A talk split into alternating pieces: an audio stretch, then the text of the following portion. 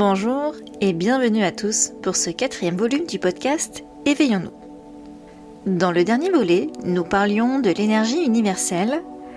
Aujourd'hui, nous allons aborder le sujet de la guérison énergétique. Mais voyons ce que c'est. La guérison énergétique consiste à récupérer notre énergie piégée dans nos blessures émotionnelles, psychologiques, nos traumatismes dus à des événements qui ont eu lieu dans notre vie actuelle ou celle antérieure à celle-ci. Je ne sais pas si vous le savez, mais nous ne sommes pas qu'un corps physique, un corps dense. Non, celui-ci est entouré de plusieurs couches énergétiques, de plusieurs corps plus subtils. Nous avons donc notre corps physique, puis le corps éthérique, astral, mental, causal, bouddhique et atmique. Nous sommes donc composés d'énergie et chacun de nos corps sont associés à un chakra. Chakra voulant dire roue ou disque. Alors vous allez me dire, tu es bien gentil, mais je ne sais pas trop à quoi ça correspond tout ça. Eh bien pour vous l'expliquer en détail, je vais reprendre les explications très claires accessibles sur le site internet énergie-denis-sanchez.fr. Voyons voir. Le corps physique. C'est le corps des expériences. C'est le véhicule de notre âme pour venir expérimenter sur cette terre les événements de la vie. Ce corps physique doit être entretenu pour pouvoir utiliser et maintenir en bon état les autres corps énergétiques. Il est le siège de l'aura et des chakras, et il est relié plus particulièrement au premier chakra, le chakra racine, qui se trouve au niveau du périnée. Ensuite, nous avons le corps éthérique. C'est le corps de la vie. On l'appelle également le corps vital. C'est le premier corps constitué de matière subtile, le plus proche du corps physique. Il est semi-matériel, il englobe, pénètre et déborde du corps physique de quelques centimètres. Il épouse fidèlement la forme du corps physique. C'est le corps éthérique qui anime le corps physique. Sans lui, le corps physique serait sans vie. Il assure l'activité des fonctions vitales et les échanges énergétiques au niveau des différents corps subtils. C'est dans ce corps subtil que se trouvent les méridiens, canaux d'énergie et les chakras qui captent les énergies cosmotelluriques. Cosmo voulant dire ciel, tellurique la terre, et les redistribue dans tous les corps. Pour ceux qui peuvent le percevoir, sa couleur va du gris au gris bleuté et même parfois jusqu'au bleu vif. Son apparence reflète l'état de santé du corps physique. Il est relié au deuxième chakra, le chakra sacré, qui se trouve dans le bas du ventre, entre le pubis et le nombril.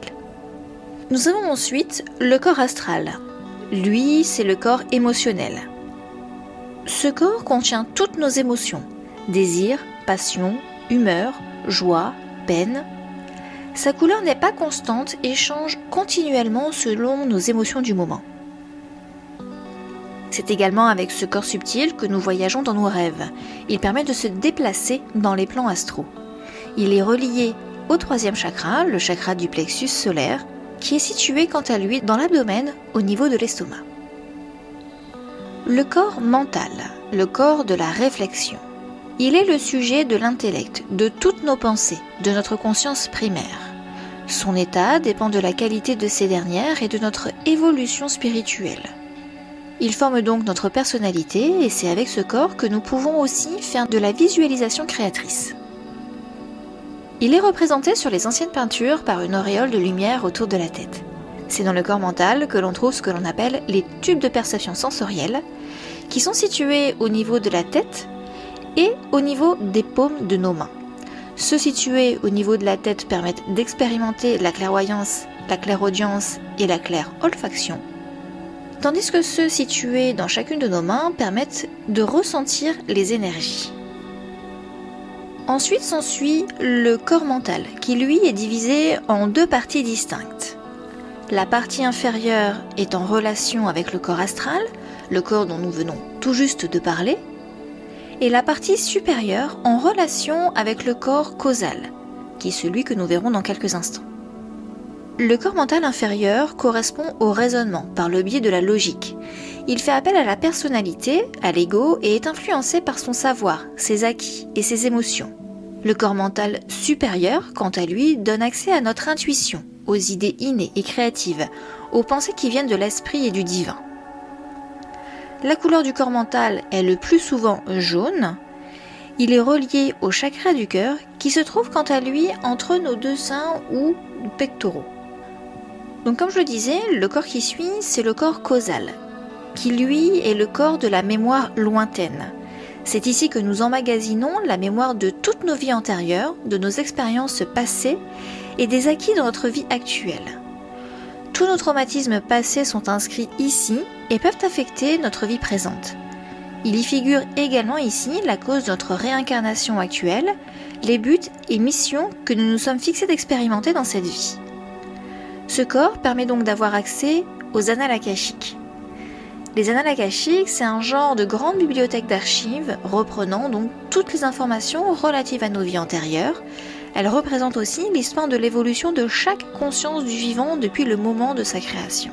Le corps causal est alors le siège de la conscience supérieure et il est relié au chakra laryngé, plus communément appelé le chakra de la gorge. Le corps suivant sera le corps bouddhique, qui est le corps de la connaissance. Celui-ci est rarement formé chez la majorité des personnes et ne se rencontre que chez les saints ou les personnes ayant atteint une très grande spiritualité. Il permet l'illumination spirituelle, la connaissance totale de toute chose et d'atteindre la conscience divine. Ce corps permet de rentrer en communication avec nos guides spirituels et nos anges. Il est relié au chakra frontal, c'est-à-dire le chakra du troisième œil, qui lui est situé entre nos deux sourcils légèrement au-dessus. Et pour terminer, nous avons le corps atmique. Le corps atmique, c'est le corps de la conscience cosmique. Ce corps, également appelé corps divin, est le siège de la conscience cosmique. À ce stade, nous avons achevé le cycle des réincarnations. Nous ne faisons qu'un avec l'univers et faisons partie de la conscience de Dieu. Il est relié au chakra coronal ou le chakra couronne. Voici donc les présentations de chacun de nos corps subtils. Comme nous l'avons vu, chacun d'eux correspond à différents plans de conscience qui sont accessibles par le biais de nos sept chakras principaux. Et ils ont une importance pour notre santé. Alors encore une fois, merci à énergie-denis-sanchez.fr pour ces explications très claires. Comme je viens de le dire, l'état de nos corps subtils et de nos chakras auront une très grande importance sur notre santé. Tout ceci était compris et intégré dans les médecines traditionnelles. Médecines que nous qualifierions aujourd'hui d'anciennes, telles que la médecine chinoise, le chamanisme et autres guérisseurs des peuples natifs partout sur notre planète. Ces médecines correspondent à un système de santé global basé sur l'énergie vitale, ce qu'on appelle le chi. Elle considère l'homme comme un tout et consiste à rétablir l'harmonie entre le corps et l'esprit. C'est pourquoi j'aime les appeler médecine traditionnelle.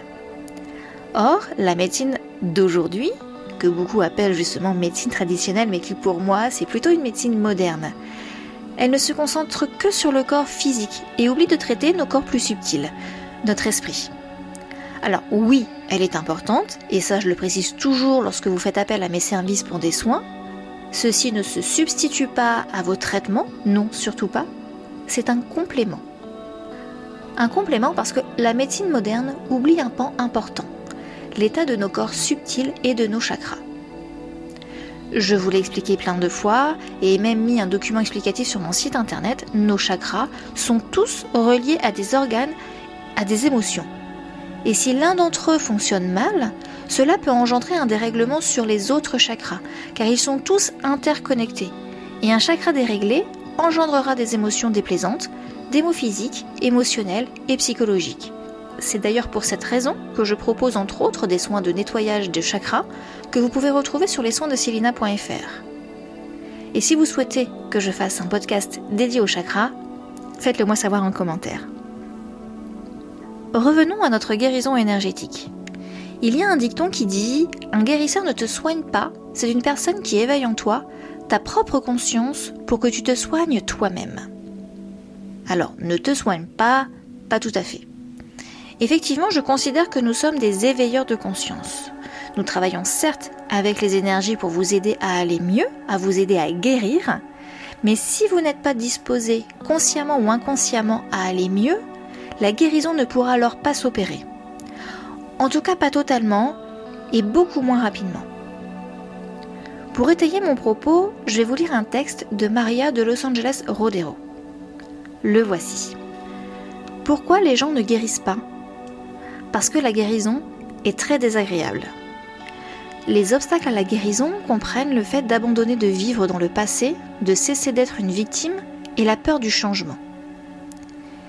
Diriger notre pensée et notre énergie sur notre passé se fait au détriment de nos cellules et de nos organes qui ont besoin d'énergie pour fonctionner et guérir. La guérison exige de vivre dans le présent et de récupérer l'énergie piégée dans notre traumatisme et dans nos blessures. La seule raison de nourrir et de garder le passé vivant, c'est l'amertume de ce qui s'est passé. Refuser de pardonner à un événement ou à une personne du passé produit des fuites d'énergie. Le pardon guérit les fuites. Le pardon n'a rien à voir avec le fait de ne pas responsabiliser les autres pour les blessures qu'ils ont causées. Quand nous arrivons à voir un événement douloureux de notre vie, un message ou un défi plutôt que comme une trahison personnelle, l'énergie de vie liée à cet événement reflue vers les circuits énergétiques de notre corps physique. Les gens ne guérissent pas parce qu'ils ne se sont pas libérés de l'illusion d'être une victime.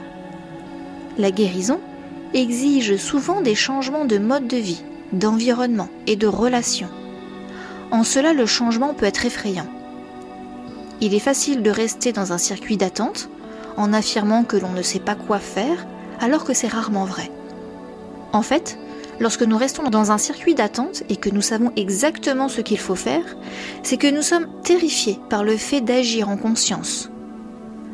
Le changement est effrayant et le temps d'attente donne un sentiment de sécurité, alors que la seule façon d'acquérir véritablement ce sentiment de sécurité est d'entrer dans le tourbillon des changements et de se sentir vivant à nouveau.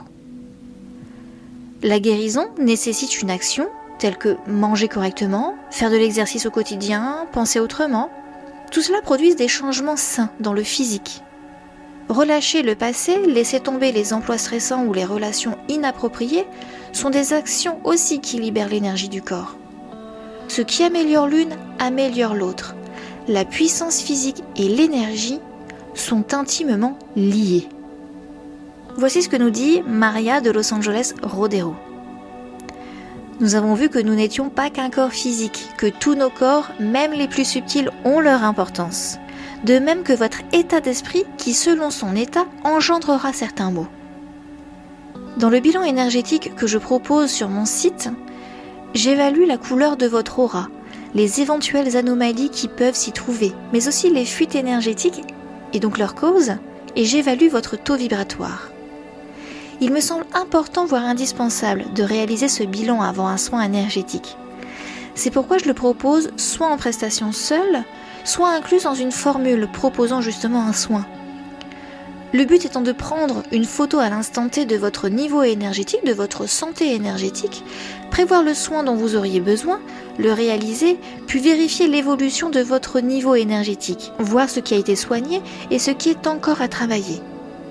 Bien sûr, à cela, il est important d'effectuer de votre côté un travail personnel pour veiller à vous sortir de ce qui a causé ces troubles.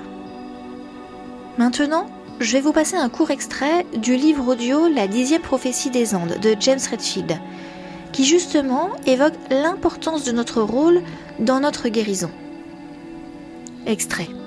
La rapidité de votre rétablissement dépend de votre façon de penser et non du diagnostic. Savez-vous pourquoi cet accident s'est produit à ce moment précis? Non, je n'en ai aucune idée. Cela vous semble important? Oui. Parce que notre attitude devant les causes d'un accident ou d'une maladie influence fréquemment notre guérison. Quel genre de médecine pratiquez-vous? Une médecine du corps et de l'esprit. De nos jours, la médecine évolue très rapidement. Nous ne considérons plus le corps comme une machine dont les pièces usées pourraient être réparées ou remplacées. Notre santé est déterminée par nos processus mentaux, ce que nous pensons de la vie, et spécialement de nous-mêmes, à la fois consciemment et inconsciemment. Cette découverte représente un tournant fondamental. Autrefois, le médecin incarnait à la fois l'expert et le guérisseur. Le patient adoptait donc une attitude passive en espérant que le médecin trouve toutes les solutions. Aujourd'hui, on est parfaitement conscient du rôle crucial que le psychisme joue dans la vie, la maladie et sa façon de l'affronter. La peur et le stress sont des facteurs clés ainsi que la façon dont nous les affrontons. Parfois nous sommes conscients de nos peurs, mais souvent nous les refoulons totalement, nous nions nos problèmes. Il est très important d'adopter une attitude positive si l'on veut rester en bonne santé. Mais pour que cette attitude soit vraiment efficace, il faut agir consciemment. Nos peurs inexprimées créent des blocages, des obstacles dans le flux d'énergie, et ces blocages finissent par créer des problèmes physiques. L'idéal serait de traiter ces blocages de façon préventive, avant que la maladie ne se développe. Alors vous pensez qu'on peut prévenir ou guérir tous les maux? La durée de vie de chacun restera toujours variable, mais le plus souvent, ni les maladies ni les accidents ne sont inéluctables. Votre théorie s'applique donc à un accident comme ma foulure aussi bien qu'à des maladies plus graves? Oui, dans la majorité des cas. Écoutez, je n'ai guère le temps de discuter de tout cela maintenant. Je dois partir. Je comprends. Mais cette conversation ne vous retardera pas. Si vous partez immédiatement, le sens d'une coïncidence importante risque de vous échapper. Que dois-je faire selon vous? Eh bien, ma méthode donne souvent de bons résultats. Essayez. Rappelez-vous d'abord la nature de vos pensées juste avant votre problème de santé. Dans le cas présent, votre foulure. Qu'est-ce qui vous préoccupait? Et quelle est la peur que votre accident a mise à jour? J'étais effrayé. J'éprouvais des sentiments ambivalents. La situation dans cette vallée se révélait beaucoup plus inquiétante que je ne le pensais. M'estimais-je incapable d'y faire face? D'un côté, il y avait Charlène et de l'autre, j'étais désorienté, partagé quant à la décision à prendre. Ne perdez pas de temps, jouez le jeu. Essayez de vous rappeler les origines de votre accident. Cherchez en vous-même. Rétablissez le calme dans votre esprit et recevez cette information. Je ne savais pas si j'arriverais à me détendre et surtout à vider mon cerveau. Finalement, je fermai les yeux. Une série de souvenirs refit surface. Je me vis à l'âge de dix ans. Je m'éloignais en boitant d'un terrain de football, parfaitement conscient que je simulais une contusion. Ça alors Je venais de me rendre compte qu'au cours de ma vie, dans bien des circonstances, je m'étais fréquemment foulé la cheville. Je feignais de m'être fait une entorse quand je voulais éviter d'agir sous pression. Curieux. Je l'avais complètement oublié. J'ouvris alors les yeux et regardai Maya. Je lui relatai ce souvenir d'enfance. Qu'en pensez-vous? Je ne sais pas. Au départ, ma foulure semblait tout à fait fortuite. J'ai du mal à imaginer que mon accident ait été provoqué par ma volonté d'éviter certains problèmes. Je me suis déjà trouvé dans des situations bien plus graves et je ne me suis pas foulé la cheville. Pourquoi l'aurais-je fait aujourd'hui? Qui sait?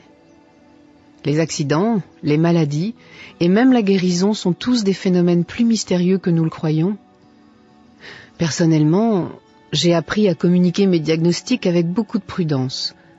Lorsqu'un praticien émet une opinion, le patient a tendance à le croire aveuglément. Le médecin de famille connaissait bien ce phénomène. Si le médecin disait à son patient qu'il allait se rétablir, très souvent le malade faisait sien le diagnostic et déployait tous ses efforts pour recouvrer la santé. Orienté dans un sens positif, le corps peut se régénérer de façon miraculeuse. Il faut repérer la peur liée au problème physique. Concentrez votre énergie sur votre blocage. Utilisez la douleur. Elle est là pour vous aider à focaliser votre énergie. L'énergie positive transmise régénère les cellules concernées et leur permet ainsi de fonctionner adéquatement. La véritable guérison se produit quand nous pouvons visualiser un nouvel avenir enthousiasmant. Seule l'inspiration nous maintient en bonne santé. Au fond de nous-mêmes, nous savons comment participer à notre propre guérison, que ce soit sur le plan physique ou psychique. La passion pour la vie fortifie nos défenses. Chacun d'entre nous doit assumer la responsabilité de sa propre guérison. Mais il ne faut pas oublier que ces techniques doivent se combiner avec celles de la médecine traditionnelle. Si nous étions à proximité de ma clinique, je vous ferais passer un examen complet. Mais aujourd'hui, je vous suggère de rester ici. Mieux vaut que vous ne bougiez le moins possible. Comme vous le voyez, notre état d'esprit va beaucoup influer sur notre travail de guérison, sur notre intégration du traitement que nous prenons, qu'il soit moderne ou traditionnel, c'est-à-dire soins énergétiques, magnétisme, lithothérapie, acupuncture et j'en passe. J'ai d'ailleurs fait une vidéo sur les soins énergétiques et le lâcher-prise, que je vous invite à aller visionner sur ma chaîne YouTube. Je vous mets le lien en description. Vous remarquerez qu'il est important de former une équipe avec votre médecin, mais aussi avec votre thérapeute énergétique. La confiance en votre thérapeute, en vous et en un avenir meilleur est indispensable pour sortir de la maladie, du mal-être. L'investissement personnel sera aussi primordial. D'ailleurs, petit aparté, avant de se manifester physiquement, les mots se manifestent tout d'abord dans nos corps plus subtils, comme expliqué tout à l'heure. Et plus nous persisterons à ne pas nous écouter, à garder des pensées parasites, vivre des situations qui nous mettent mal à l'aise, plus ces mots, ces mauvaises vibrations viendront s'incarner dans la matière et donc dans nos corps physiques. Et tout cela se traduira comme je le disais tout à l'heure, par des maux, des mal-être, voire des maladies plus ou moins graves, des maladies chroniques. C'est pour cela que beaucoup de thérapeutes, de coachs en développement personnel vous inviteront à vous concentrer sur des pensées positives, à vivre l'instant présent, à être confiant en la vie, à nourrir votre lumière plutôt que votre part d'ombre. Souvenez-vous l'histoire du loup blanc et du loup noir dont je parle dans le podcast sur l'énergie universelle. Bon, encore une fois, je ne dis pas de cacher sous le tapis nos émotions, de faire l'autruche. Non, car elle nous reviendra en pleine face, tel un boomerang. Je parle bien de faire face à ce qui ne va pas, l'accueillir et la laisser partir. Gardez en tête que nous ne sommes pas cette émotion. En ayant conscience que l'émotion prend possession de nous, qu'elle guide nos pensées, nos mots et actions, il est alors plus facile de s'en détacher, puis de s'apaiser et de passer plus vite à autre chose. C'est une pratique que j'essaie moi-même d'appliquer chaque jour. Je ne vous cacherai pas qu'il y a encore quelques ratés, mais au fur et à mesure, cette pratique s'ancre en moi et la difficulté s'amoindrit. En parallèle, dans ces moments-là, je me connecte à mon énergie du cœur, à l'énergie d'amour, de mon âme, pour faire taire le bourreau qui se trouve dans ma tête. Ce n'est pas toujours simple, mais cela en vaut tellement la peine. Alors si vous avez confiance en moi et si vous souhaitez que nous fassions équipe, que nous travaillions ensemble sur vos mots, ce sera avec un immense plaisir. Vous pouvez retrouver toutes mes prestations sur lessoinsdesilina.fr. Je le rappelle, vous y trouverez toute une gamme de soins, de bilans énergétiques et des prestations de lithothérapie. Si vous ne savez pas trop vers quoi vous orienter, contactez-moi pour que nous échangions à ce sujet. Je propose également des formules combinant bilan énergétique et soins, ainsi qu'une prestation d'accompagnement sur trois mois, où je combine tout cela, bilan, lithothérapie et soins. Vous pouvez retrouver des témoignages sur mon compte Instagram en story permanente. Tous les liens sont en description. Je le rappelle, votre bien-être est ma priorité. Et comme le dit la sagesse des autochtones américains, fais du bien à ton corps pour que ton âme ait envie d'y rester. Merci beaucoup d'avoir écouté ce nouveau podcast et pensez à vous abonner depuis votre plateforme d'écoute si vous souhaitez retrouver facilement mon contenu. En plus, cela me soutient dans mon projet de vous accompagner dans votre bien-être personnel et énergétique. Retrouvez-moi aussi régulièrement sur Instagram et Facebook. Encore merci d'être là. À très bientôt.